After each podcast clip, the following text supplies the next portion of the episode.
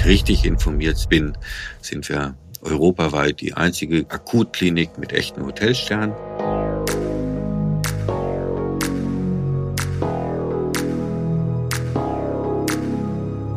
Bauernfeind Inside Healthcare. Der Podcast für die deutsche Gesundheitswirtschaft. Ein Krankenhaus als Hotel. Wohlfühlambiente statt steriler Klinikatmosphäre. Das war der Grundgedanke des neuen Bettenhauses der Waldkliniken in Eisenberg. Nach sieben Jahren Projekt- und Bauzeit wurde es im Jahr 2021 eingeweiht. Ein Dokumentarfilm darüber trägt passenderweise den Titel Vier Sterne Plus. Aber rechnet sich der Betrieb für ein kommunales Krankenhaus? Wie er den Erfolg misst und welchen Blick er auf das Gesundheitswesen in Deutschland hat, darüber unterhalte ich mich heute mit David Ruben-Thies, Geschäftsführer der Waldkliniken im thüringischen Eisenberg.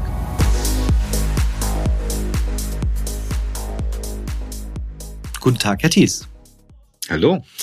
Meine Standardfrage zu Beginn einer jeden Podcast-Folge ist immer, was beschäftigt Sie momentan?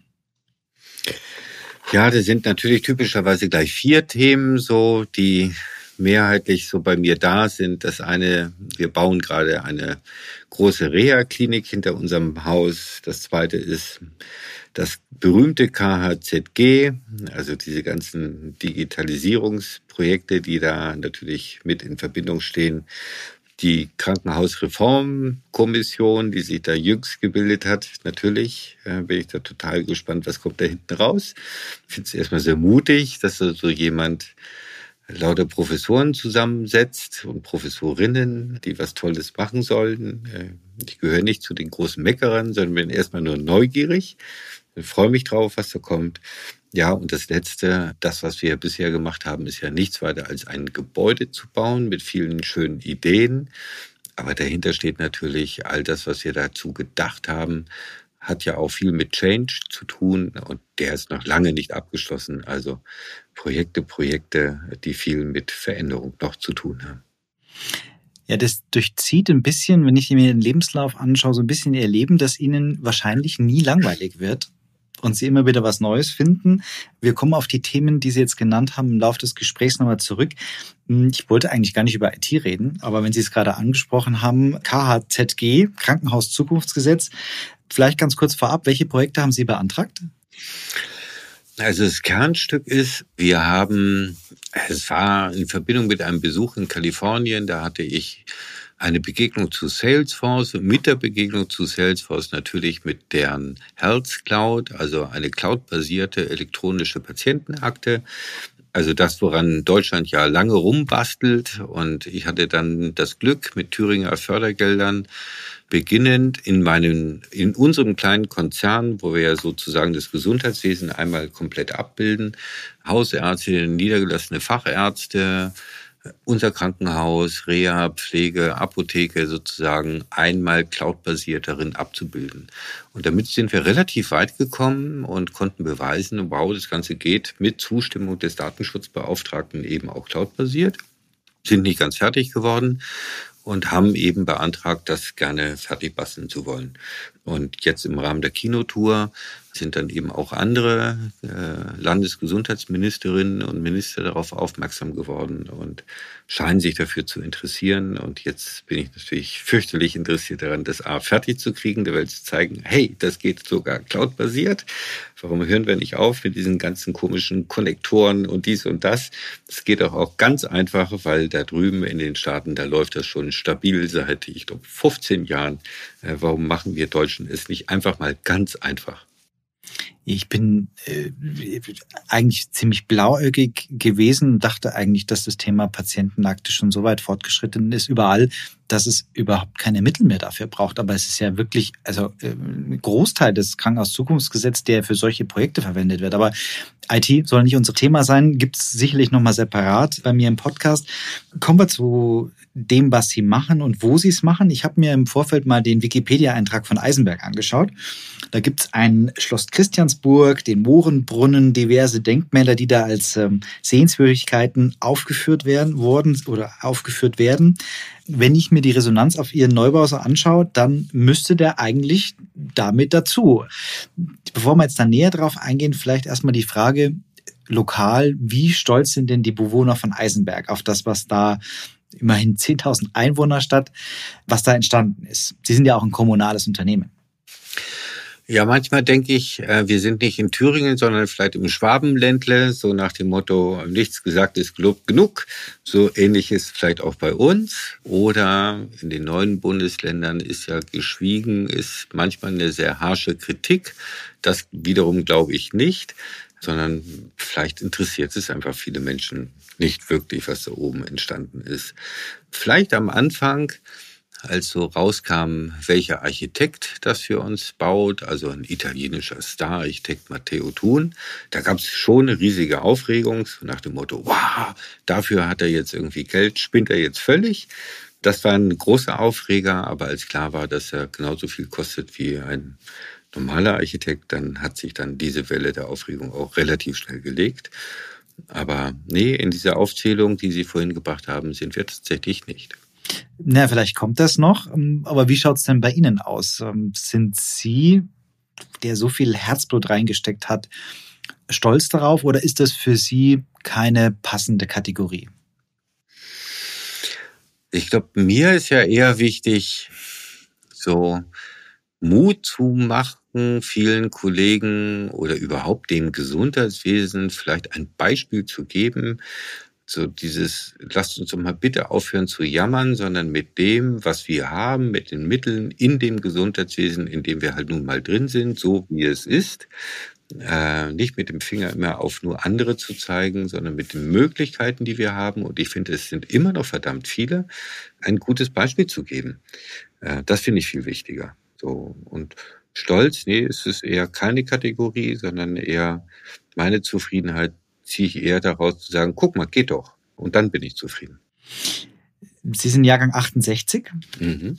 haben 89 äh, in München eine Ausbildung als Krankenpfleger absolviert, sich im Personalrat engagiert, bevor Sie dann auf die Geschäftsführerseite gewechselt sind. Klinikum Schwabing war das ich kann, glaube ich, die Personen an einer Hand abzählen, die ich als Personalberater jemals dazu bewegen konnte, überhaupt aus München rauszugehen und irgendeine andere berufliche Herausforderung anzunehmen. Wie kam der Wechsel Personalrat Geschäftsleitung und wieso dann nach Thüringen? Also der Wechsel von der Interessensvertretung auf die Arbeitgeberseite, der ist eigentlich relativ leicht zu vollziehen. Ähm, so als Interessensvertreter kann man ja am Ende des Tages nur dagegen sein, kann vielleicht Wünsche äußern oder Empfehlungen aussprechen, aber die, die entscheiden, die, die gestalten, die dies machen, die saßen immer auf der anderen Seite. Und ich habe schon immer darunter gelitten, auch verdammt nochmal, warum macht ihr das so, wie ihr es macht? Das ist doch eigentlich einfach. Ne? So ist vielleicht besser zu tun. Und das habe ich einfach nicht mehr gut ausgehalten, so dass ich dann einfach berufsbegleitend studiert habe und dann einfach wirklich die Seite wechseln wollte, sehr bewusst, um zu sagen, ich glaube, es hier oder da vielleicht einfach besser zu können. Also das war so wirklich die Motivation. Und der Wechsel nach Thüringen, einer dieser Chefs, die mich da in München gefördert haben, Harald Bachleitner in München, damals Verwaltungsdirektor, wechselte dann eben bei der Fusion der vier städtischen Kliniken nach Thüringen und hat dann lange an mir rumgebohrt, würde ich schon fast sagen, bis ich dann endlich reif war, ihm zu folgen. Und so bin ich dann in Thüringen gelandet, habe da drei Jahre mit ihm zusammengearbeitet. Ja, und dann gab es diesen wundervollen Ruf nach Eisenberg und dem bin ich dann gerne gefolgt in Film Vier Sterne Plus, der, der Sie bei dem ganzen Projekt des Bettenhauses oder des Neubau des Bettenhauses begleitet hat, gibt es eine Szene, wo Ihnen die Frage gestellt wird, ob Sie den Wechsel von der Pflege in die Geschäftsführung nicht bereuen, glaube ich, heißt es aber, ob sie es nochmal tun würden. Und sie stocken dann etwas und überlegen und dann wird leider geschnitten. Was haben Sie denn geantwortet? Also in dem Film lache ich ja nur, und ich weiß ehrlich gesagt gar nicht mehr, was ich geantwortet habe. Ich glaube, ich habe es tatsächlich so fast stehen lassen mit einem Schmunzeln. Ich hole mir das so ein bisschen her. Also im Grunde mache ich das, was ich tue, unendlich gerne. Und ja, es gibt so Tage, da ist es halt einfach fürchterlich anstrengend. Und dann, hm, so als Krankenpfleger hatte ich so mein Job, den habe ich gerne gemacht. Ich habe in einer chirurgischen Notaufnahme da im Schwabinger Krankenhaus gearbeitet. Ja, und wenn der Job gemacht war, dann bin ich nach Hause gegangen, bin im Biergarten gegangen, habe mich mit Freunden getroffen und es war halt erledigt. Punkt. So. Und das habe ich halt heute nicht mehr. Also es hat so zwei Seiten. Ne? So. Heute habe ich halt die eine oder andere schlaflose Nacht. So, das ist die Kehrseite der Medaille. Aber ich liebe meinen Job und ich mache ihn wirklich unendlich gerne. Dann schauen wir uns doch mal dann jetzt Ihr Haus an. Vielleicht mal ganz kurz zum Überblick. Sie sind eigentlich ein kommunaler Grund- und Regelversorger mit einem Schwerpunkt in der Orthopädie. Ich meine, dass Sie das selber auch über sich sagen, ein Fachkrankenhaus mit Grundversorgung. Mhm. Was muss man ganz allgemein über Ihr Haus wissen? So Fragen wie, können Sie aktuell überhaupt profitabel arbeiten als äh, in, diesem, in diesem Setting? Äh, wie ist die Strategie im ambulanten Sektor? Nehmen Sie uns einfach mal mit als, äh, und geben Sie uns einen kurzen Überblick. Ja, also Sie haben es ja schon eingangs ganz richtig gesagt. Also ein Krankenhaus der Grund- und Regelversorgung auf der einen Seite und darüber hinaus eine Fachklinik für Orthopädie, die die Professur für Orthopädie der Uniklinik Jena beherbergt. Das macht uns dann gleichsam zu Europas größten Universitätsorthopädie, also eine riesige Orthopädie, hochspezialisiert, so spezialisiert, dass wir sie in sich selbst dann wiederum aufgegliedert haben in Subspezialitäten mit Departments für Knie, Hüfte, Wirbelsäule, Hände, Füße und so weiter und so fort. Also so fast zwei Welten, die wir da beherbergen. Und im Verhältnis sind das weit über 80 Prozent der Leistungen, die wir erbringen, sind orthopädische Leistungen und der Rest ist dann die Grund- und Regelversorgung eben vor Ort. Also wir reden über in Nicht-Corona-Zeiten zwischen 12.000, 13.000 stationären Fällen und 50.000 ambulanten Fällen in der Klinik und drumherum, Sie haben es ja auch angesprochen, eine Tochterfirma, ein medizinisches Versorgungszentrum mit unterschiedlichen Standorten, das vornehmlich Hausärzte, Fachärzte für Orthopädie, konservativ und neuerdings mehr und mehr ambulante Operationszentren sozusagen beherbergt. Dann können wir eigentlich jetzt einsteigen, ob das die Zukunft des Krankenhaussektors ist oder der Gesundheitsversorgung, diese Vernetzung von stationären, ambulanten Leistungen. Aber wir müssen jetzt erstmal über das Bettenhaus reden. Das ist äh, sozusagen das, was ja in aller Munde ist. Wenn man so eine Idee hat, bis die erfolgreich umgesetzt wird, da ist es ein langer Weg, da kann es die eine oder andere Krise geben, Änderungen. Wenn Sie uns mal sozusagen mit an den Anfang nehmen, was ist passiert vom ersten Gedanken, hier ein neues Bettenhaus zu bauen, bis zur Einweihung? Und wann vielleicht kam der Impuls, es wirklich anders zu machen? Mhm. Ja, schöne Frage. Also die Idee, neu zu bauen, entstand 2010. Also Sie müssen sich vorstellen, es ist eine alte DDR-Platte gewesen, das Bettenhaus. Und durch die Zusammenlesung der Orthopädie und Unfallchirurgie durfte im Grunde ja im Sinne der Weiterbildungsordnung jeder Unfallchirurg ja auch orthopädisch tätig werden. Das heißt, Wettbewerber für uns waren ja schlagartig ähm, und das ging von Jahr zu Jahr, hat zugenommen, war im Grunde jede Klinik mit einer Notaufnahme. Also wo ein Unfallchirurg war, durften plötzlich äh, auch Orthopäden meist als Honorarkooperationsärzte, so hieß das damals, ja tätig werden. Also überall hatten wir Wettbewerber. Ähm, und damit verlor auch dieses Haus natürlich an Möglichkeiten. Es war klar, wir haben massive Standortnachteile. Es hatte brandschutzrechtliche Probleme, aber eben auch Temperaturprobleme. Heißt, in einer Hitzewelle haben massenhaft unsere elektiven Patienten abgesagt, also so massenhaft, äh, dass es wirklich in die Millionen hineinging. Je länger die Hitzewelle, umso größer der finanzielle Schaden für unser Haus ja, so dass wir gesagt haben, nee, wir müssen das Ding irgendwie qualifizieren, renovieren. Und dann war das Ministerium zum Glück so weit, dass sie gesagt haben, nee, also eine Renovierung bringt ja überhaupt nichts. Ja, Neubau ist eigentlich genauso teuer. Und gesagt, getan. Dann haben wir eigentlich eine Festbetragsfinanzierung bekommen, haben losgelegt und haben dann in der Planung äh, uns völlig verrannt. Das heißt, wir waren weit über Budget in der Kostenberechnung und war klar, so brauchen wir auch gar nicht mehr weiterzumachen. Für uns haben alle Pläne genommen, wirklich in den Mülleimer geworfen, um mit einem komplett neuen Mindset eigentlich nochmal mitten im Rennen, das war so um 2015, nochmal neu zu beginnen. Und das war der eigentliche Kernprozess, der das Haus hat so werden lassen, wie es heute ist. Und wir haben den Fehler gemacht, den vermutlich ganz, ganz viele machen, nicht ausreichend gut im Vorfeld darüber nachzudenken, wie muss so ein Haus wirklich organisiert werden, wie sind die Prozesse, was wird sich in Medizin in den nächsten 20, 30, 40 Jahren ändern, äh, wie wird IT sich auswirken, wie werden sich Anforderungen durch berufliche Wünsche von Mitarbeiterinnen und Mitarbeitern, aber viel mehr ne, von Frauen äh, ja da auch nochmal ändern. Vereinbarkeit, Familie und Beruf ne? und, und, und. Das sind Dinge, über die haben wir dann erst begonnen nachzudenken. Sehr schnell dann, auch sehr disruptiv. Und die haben dann begonnen, das Haus erst das werden zu lassen, was es heute ist. Aber eigentlich erst, wie so häufig, in der Not. Ne? Weil wir krass über dem Budget lagen, über unserem eigenen gesetzten Möglichkeiten und wie so häufig, ich finde das ja immer eher gut, ne? so zu sagen, okay, es ist wie es ist, also helft dir selbst und dann beginnt die eigentliche Kreativität. Aber das ist ja noch nicht der Impuls, ein Haus zu bauen und es vom Gedanken her völlig neben den bisherigen Ansätzen zu stellen und ein Hotel zu bauen. Wie kam denn das? Die Grundidee, die hatten wir ja von Anfang an. Also da gibt's ja dieses schöne lateinische Wort. Ne? Also ich fange gerne bei Patienten an, ne? so Patient, Patientia, ertragen und erdulden, to be patient, so, ne? Also ist so wie das deutsche Gesundheitswesen. Will man das eigentlich als Patient? Nein, will man eigentlich nicht. Man betritt ein, ne?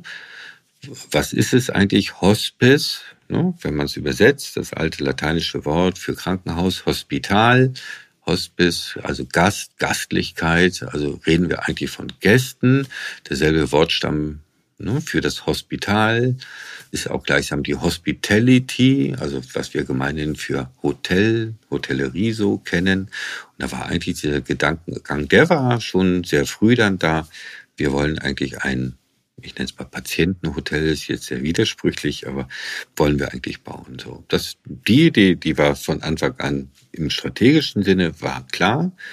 Aber das, was wir dann in dieses Patientenhotel noch so alles hineingebaut haben, an Funktionen, an Prozessen, an, an Haltung darüber hinaus, das ist dann eigentlich erst aus der Not dann noch mit entstanden.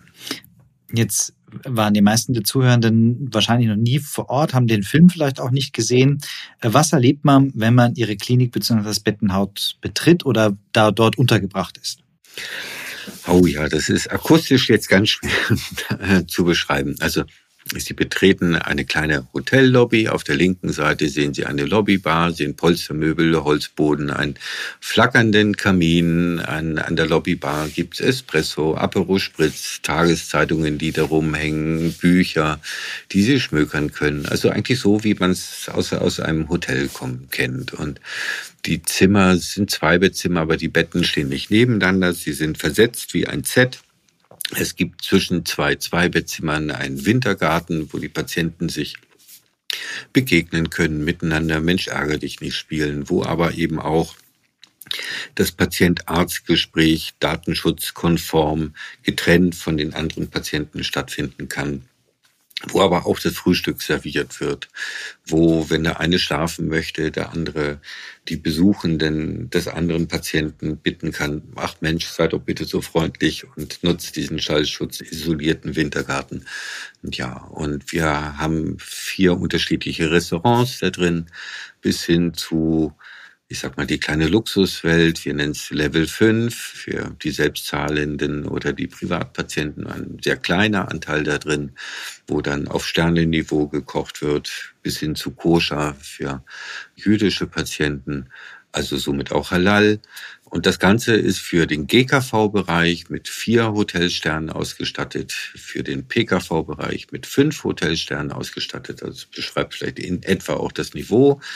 Wenn ich richtig informiert bin, sind wir europaweit die einzige Akutklinik mit echten Hotelsternen.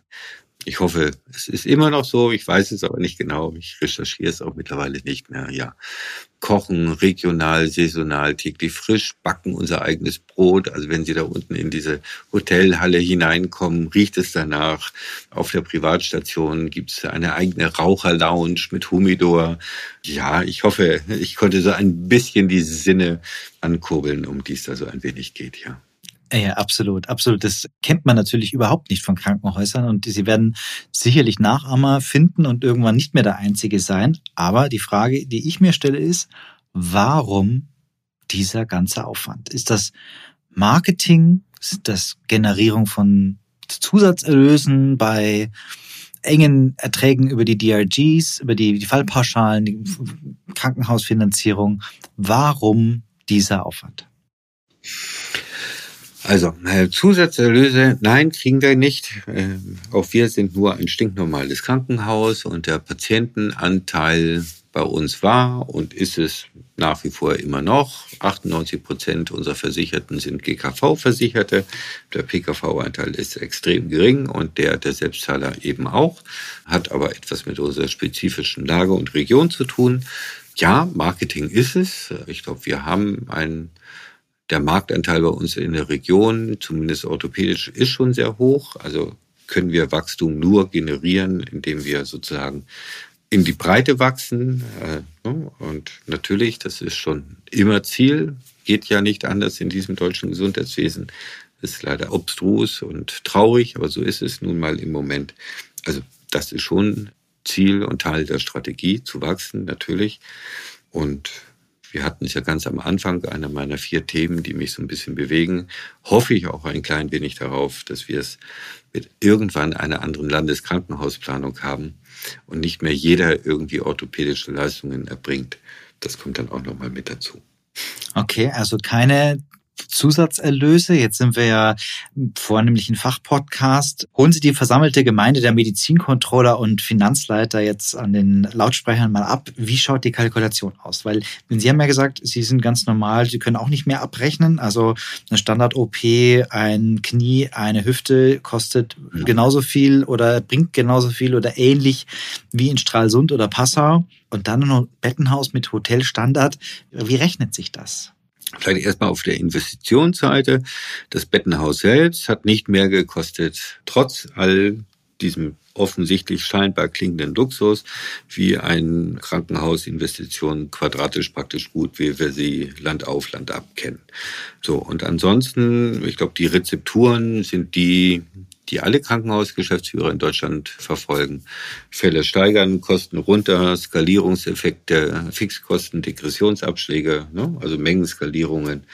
Also ich glaube, die Trickkiste, derer ich mich da bediene, ist dieselbe, die alle versuchen. Und in diesem Fall funktioniert sie, weil wir seit, seitdem zumindest ich da bin, wir immer positive Ergebnisse haben und ordentliche Gewinne einfahren. Das ist jetzt die finanzielle Perspektive. Wie messen Sie den Erfolg des, des, dieses Bettenhaus darüber hinaus?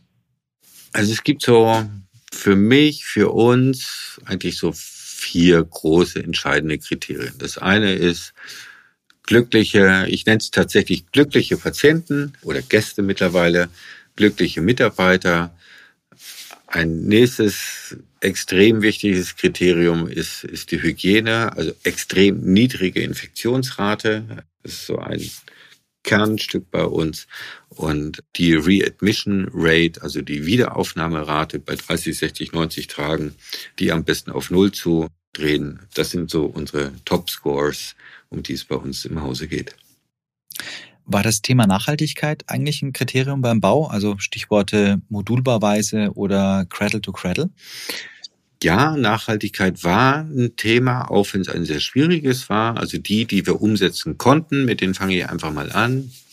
War so die, die erste große treibende Vision war Triple Zero, nenne ich das gerne, also dreimal Null, Null Kilometer, Null Müll und Null CO2 bei der Errichtung heißt, also zu versuchen, nur mit örtlichen Materialien und nur mit örtlichen Gewerken und Handwerkern und Locals zu arbeiten. Sehr schwierig im europäischen Ausschreibungsrecht, aber es geht, wenn man es will. Null Müll heißt ja auch sozusagen, wie, wie kann ich eine Baustelle so einrichten, ne? mit örtlichen Materialien zum Beispiel, ne? dass ich da nicht irgendwas mache und eben auch mit natürlichen Materialien nach aller Möglichkeit zu arbeiten, also wie die Verwendung von Holz als Baustoff und so weiter und so fort. Und null CO2. Ne? Wie kann ich eben auch ein Gebäude errichten, was nach aller Möglichkeit sozusagen ne, wenig CO2 am Ende des Tages dabei produziert. So. Beispiele dafür, ein Eispeicher eingebracht, eine Betonkernaktivierung, BHKW, zwei Stück davon sogar eingebaut, eine Dreifachverglasung überall drumherum, also Top-Isolierung für das ganze Gebäude. Die Wintergärten haben eine eigene Isolierungsfunktion ne, neben den Komfortmerkmalen und den sonstigen Vorteilen für die Gäste und die Patienten und äh, die Ärzte eben auch eine, eine Klimafunktion das Ganze ist ein Hybridbau, also Holz-Beton-Kombination. Und doch war es viel zu wenig. Beispiel, ne, jede Klinik muss ja sich selbst mal auf eine Temperatur von, ich weiß nicht, irgendwas über 70 Grad bringen, wegen der berühmten Legionellen. So, das heißt, wir haben eine unendliche Hitze produziert und damit könnte man ein ganzes Stadtteilquartier ja problemlos beheizen oder die Menschen früh morgens duschen. So, und das sind Konzepte, wo ich sage, die hätte ich gerne alle eingebracht. Ja, ne? so, und das wäre so richtig ökologisch. Aber da sind halt auch leider viele Ministerien noch lange nicht so weit, so etwas zu denken, mitzugehen und eben auch zu finanzieren. Also haben wir es leider Gottes auch gleich alles wieder einstampfen müssen. Ich habe im Vorfeld des Podcasts natürlich mit dem einen oder anderen Klinikmanager gesprochen. Sag mal, kennst du Eisenberg? Was sagst du denn dazu? Und da kommt sehr viel Anerkennung, Neugierde. Äh, aber manchmal kommt auch so ein Stück weit der Einwand, na ja, das ist Eisenberg, das ist eine kleine Klinik, das können die machen, die haben einen hohen Anteil orthopädisches Geschäft, da lohnt sich das ja, ist ja nur ein Bettenhaus. Können Sie sich so ein Konzept auch für ein ich will jetzt nicht sagen, dass sie kein normales Akuthaus sind, aber für ein normales Akuthaus oder so ein Schwerpunktversorger vorstellen, ist das übertragbar? Also ich bin zutiefst davon überzeugt, dass das überall funktioniert. Ausnahme ITS, ICU, ne? so Überwachungsbereiche High-End. Hotfloor, nenne ich es mal, den müssten wir dringend ausklammern. Und den Rest, ja, unbedingt. So, also wir kriegen es ja wenigstens in der Grund- und Regelversorgung schon mit. Und die ist ja zumindest relativ bunt. Und da sehen wir so ungefähr alles. Zwar sicherlich niederschwellig, aber wir sehen es. Und mir fällt jetzt nicht wirklich ein Spektrum ein, bis auf die vorhin eingangs genannten, wo ich sage, da geht es nicht. Und zum Thema Orthopädie merke ich auch schon mal gerne an. Ich glaube, wir sind mittlerweile das einzigste Fachgebiet, was seit kontinuierlich elf Jahren unter einem negativen Katalogeffekt leidet. Heißt also, bei steigenden Kosten sind wir diejenigen, denen jedes Jahr irgendetwas weggenommen wird. Das vergessen die lieben Kollegen dann auch immer wieder. Ich sage dann immer gerne, ich möchte euch mal sehen, wenn ihr zu 80, über 80 Prozent nur davon legt und jedes Jahr wird euch Geld weggenommen bei steigenden Kosten, wie ihr das dann noch auf die Reihe kriegt. Hm, vielen Dank aber auch. Okay, alles klar. Das war eine klare Antwort. Ich habe in meiner letzten Podcast-Folge mit dem Herrn Dr. Wagner, Klinikum Fürth, auch über deren Neubau gesprochen und der hatte da mir gesagt, es geht ihm beim Neubau auch um die Verbesserung der, der Arbeitsbedingungen. Klar, das Thema Attraktivität, Gesundheitsberufe, dass die Menschen sich wohlfühlen, die Mitarbeitenden. Sie hatten es ja vorher auch schon erwähnt. Jetzt, wenn ich mir den, den Stellenmarkt der Waldkliniken anschaue, dann wirkt der zugegebenermaßen schon recht ausgedünnt. Ist die Frage, Hotelstandard auch für die Beschäftigten oder was ist Ihr Geheimnis, sich dem Personalmangel so zu entziehen oder, oder können Sie sich dem entziehen? Oder ist mein Eindruck falsch? Also ja, wir haben das Thema so wie alle anderen auch und in Bezug auf den Neubau, wir haben von Anfang an extrem konsequent alle Mitarbeiter mit auf diese Reise genommen, und zwar im wahrsten Sinne des Wortes.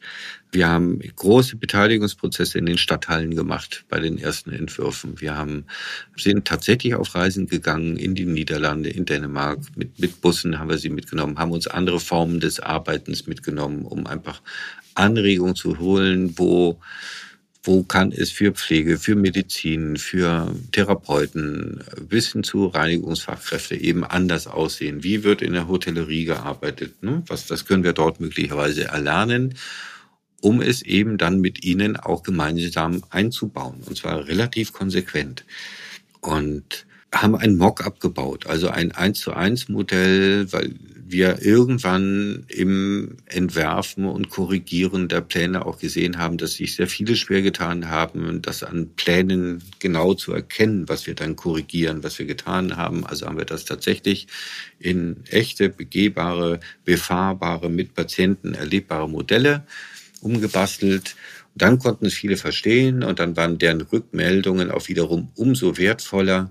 Und da haben das immer und immer und immer wieder angepasst. Und am Ende ist halt etwas entstanden. Also es waren ne, allein in, der, in diesen ersten Runden Stadthalle äh, über mehrere Tage hinweg 1200 und irgendwas Rückmeldungen der Mitarbeitenden, die wir bis auf vielleicht 20 oder 30 wirklich konsequent alle mit eingebaut haben. Ne, oder aus den Reisen, wo wir gefragt haben, was wollt ihr jetzt hier in den Niederlanden lassen, weil es blöd ist und was davon begeistert euch und wollt ihr mitnehmen. Und sie wollten eigentlich immer fast alles mitnehmen. Und heute haben wir es halt tatsächlich im wahrsten Sinne des Wortes in Beton gegossen. Und das schafft natürlich Zufriedenheit. Nicht bei allen, muss man dann auch sagen. Es gibt durchaus Kollegen, die sagen, hm, das ist jetzt so vielleicht nicht meins oder ich muss mich noch dran gewöhnen oder äh, so auf meine letzten Tage muss ich mir diesen Blödsinn im Tüdelchen noch antun. Aber mehrheitlich gewinnt es und dieses Gewinnende spricht sich natürlich auch rum und zieht auch an und bringt uns mehr und mehr in eine sehr komfortable Situation. Jetzt habe ich Sie vorher schon so ein bisschen als umtriebigen Geist beschrieben, out of the box denken. Ja, jetzt steht das Bettenhaus und dann ist natürlich die Frage, was kommt als nächstes? Sie haben die Reha schon angekündigt oder angesprochen vorher. Die bindet Sie wahrscheinlich momentan sehr viel. Was sind Ihre aktuellen Projekte und kommende Projekte? Ja, tatsächlich diese Reha fertig kriegen. Wir wollen sie im Oktober 2023 eröffnen. Da läuft jetzt sozusagen das ganze Ding auf Hochtouren. Das heißt ja zum Beispiel 87 Vollkräfte neu gewinnen. Das werden so an die 110, 120 Menschen so in etwa sein, die gewonnen werden dürfen müssen. KZG hatten wir. Da heißt es ja nicht nur IT einführen, sondern insbesondere erstmal die Prozesse sauber definieren, die man dann irgendwie digitalisieren darf.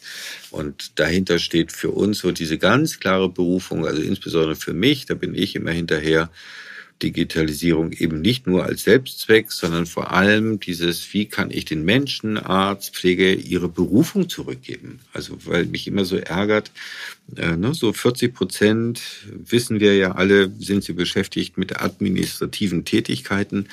Warum eigentlich? Weil ich zutiefst davon überzeugt bin, dass ich mit automatisierten, teilautomatisierten Prozessen mit Hilfe von Digitalisierung, Schrägstrich und mit den Mitteln von KHZG ihnen da wirklich vieles abnehmen kann und sie wirklich wieder in ihre Berufung zurückführen kann. Und das ist mein eigentliches Ziel dabei. Ja, da steckt auch ein bisschen die Frage dahinter, wie es denn mit dem Gesundheitswesen denn insgesamt weitergeht. Wir hatten in den letzten beiden Folgen mit Professor Martin und dem Herrn Dr. Wagner zum einen so das Plädoyer für Präventionsanreize, der Blick nach Dänemark, Ausdünnung der Krankenhausstandorte. Dr. Wagner, also das war Professor Martin, Dr. Wagner hat eher so ein Plädoyer für die Qualität des Systems gehalten. Wie sehen Sie denn die aktuellen Entwicklungen? Und, und was gibt es jetzt Neues aus der Reformkommission? Also ich kenne noch nichts und ich habe auch so den Eindruck, die haben irgendwie so sowas wie fast einen Maulkorb und finde ich auch ganz gut so. Sollen die erstmal arbeiten, bevor da irgendwas wieder durchsickert. Ähm, so wie sehe ich die Situation? Wir sind weltweit das drittteuerste Gesundheitswesen. Nach Amerika, äh, Schweiz kommt ja schon Deutschland. Und wir sind im Sinne von Outcome, also Volksgesundheit, irgendwie extrem unerfolgreich im Vergleich zu anderen Ländern. Und dann frage ich mich immer, okay, was müssen wir da anders machen? Also ja, wir haben, wenn man auf das Individuum Arzt, auf das Individuum Klinik schaut, eine sehr, sehr hohe Qualität. Wir haben tolle Wissenschaftler, wir haben tolle Ärzte, aber unser Gesamtsystem frisst einfach unendlich viel Geld auf. So, und das, was ich da wirklich sehe, wir verschwenden Geld für ein System, und das rede ich jetzt nicht von dem Individuum Arzt und nicht von der individuellen Klinik, So, aber unser System frisst einfach Geld auf und ist dabei extrem ineffizient. Und das ist so die Kernaufgabe, die wir dabei lösen müssen. Ne? Also Stichwort doppelte Facharztstruktur, Stichwort Anzahl von Kliniken, die dann aber am Ende nicht das Personal halten können, was sie brauchen, etc., etc., etc. Mhm. Sagen Sie das auch den Politikern? Es gibt, ich frage das deshalb, weil Sie im, im Film Vier Sterne Plus gibt es auch die Szene, wo Sie in der Wahlnacht in Thüringen von Wahlparty zu Wahlparty gehen und da die Kontakte pflegen. Da hatte ich den Eindruck, Sie wollen wirklich auch, ja, auch Lobbyarbeit für ihre Überzeugungen machen. Absolut. Also das ist so, ja, das ist meine tiefste Überzeugung, ja. Ja, ist so. Mhm. Also ein Mann mit Herzblut und Überzeugungen, die Sie den ganzen Tag beschäftigen. Sie haben vorher schon gesagt, Sie bereiten Ihnen auch die eine oder andere schlaflose Nacht. Für was können Sie sich denn privat begeistern? Also trifft man Sie in irgendeinem Fußballstadion mit Stadionwurst oder in den Museen dieser Welt? Weder noch. Sie finden mich dann eher abgeschieden, vielleicht in der Toskana unter dem Olivenbaum sitzen beim schönen Glas Rot oder Weißwein oder in Bewegung segelnd oder irgendwie mit meiner Frau in den Bergen wandernd. Das ist dann so eher das in meiner Freizeit, was mich bewegt. Bevor wir zum Schluss kommen, nochmal zum Thema Vier Sterne Plus. Den haben wir, habe ich jetzt so oft auch erwähnt, diesen Dokumentarfilm, der Sie da begleitet im ganzen Prozess. Das ist in der Tat gar nicht so einfach, den noch anzuschauen. Man kann ihn, glaube ich, auch noch nicht streamen, weil in den meisten Kinos läuft dann Dumbledores Geheimnisse und sonstiges, aber nicht vier Sterne plus. Äh, können Sie sagen oder den Zuhörenden sagen, wann es den vielleicht auch mal im Fernsehen gibt oder wo es den zu sehen gibt?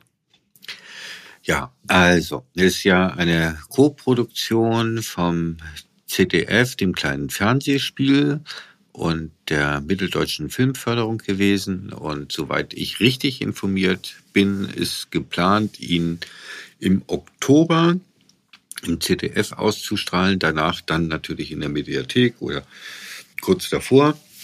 Und wir bemühen uns gerade jetzt irgendwie eine Streaming-Variante mit Genehmigung natürlich der Produzenten und so weiter irgendwie auf die Reihe zu kriegen. Wenn es soweit ist, versuchen wir es dann über Social Media, LinkedIn und gerne auch über Ihren Kanal noch bekannt zu geben. Das mache ich natürlich gerne, aber das heißt für alle Zuhörenden, wer den Film sehen will, der sollte jetzt auf Facebook, Instagram, LinkedIn, Xing und wo auch immer die Waldkliniken Eisenberg liken und ihnen folgen, dann verpasst man nichts. Genau, danke. Zum Schluss, Herr Thies, habe ich immer fünf Sätze bei mir im Podcast. Sie wurden ja das letzte Mal von Dr. Wagner schon zum Dschungelcamp eingeladen, können sich jetzt praktisch revanchieren als einen Teil der Fragen. Also ich nenne fünf Sätze, Sie möglichst kurz komplettieren Sie bitte. Ich würde nochmal einen Gesundheitsberuf wählen, weil. Es ist die größte Branche mit dem größten Wachstums Potenzial und dem mit Abstand größten Reformbedarf. Und da muss ich wieder rein. Wenn ich Karl Lauterbach als Bundesgesundheitsminister einen Rat geben könnte, dann wäre das. Das umzusetzen, was er eigentlich schon immer mal aufgeschrieben hat. Wenn ich mir die Gesundheitswirtschaft in 15 Jahren vorstelle, dann sehe ich hochspezialisierte Superkliniken, die in der ländlichen Struktur kleine Diagnosezentren betreiben, keine doppelte Facharztstruktur. Das Ganze kostet die Hälfte und ist besser als heute. Und wir haben keine Fachpersonalprobleme mehr. Eine schöne Utopie. Beeindruckt im Krankenhaus hat mich, dass es das ganze Leben auf einem geballten, konzentrierten Raum ist. Und wenn ich zwei Menschen aus der Gesundheitswirtschaft mit ins Dschungelcamp nehmen könnte oder müsste, dann wären das? Ich kenne von beiden die Namen nicht, aber die Funktion. Der, die Gesundheitsministerin von Dänemark und der CEO oder die CEO von Kaisers Permanenti in Kalifornien. Warum? Also Kaisers Permanenti finde ich einfach spannend, weil eine Krankenkasse seine eigenen Kliniken betreibt. Und ich finde es so spannend, deren Absicht muss ja sein, ihre eigenen Versicherten so zu behandeln, dass sie eigentlich gar nicht in ihre eigenen Kliniken kommen. Wie machen die das? Das finde ich extrem spannend, die Fragestellung. Mhm. Deswegen super spannend für ein Dschungelcamp. Und von allen Gesundheitswesen, die ich seit langem ja so beobachte, finde ich das Dänische das eher spannendere.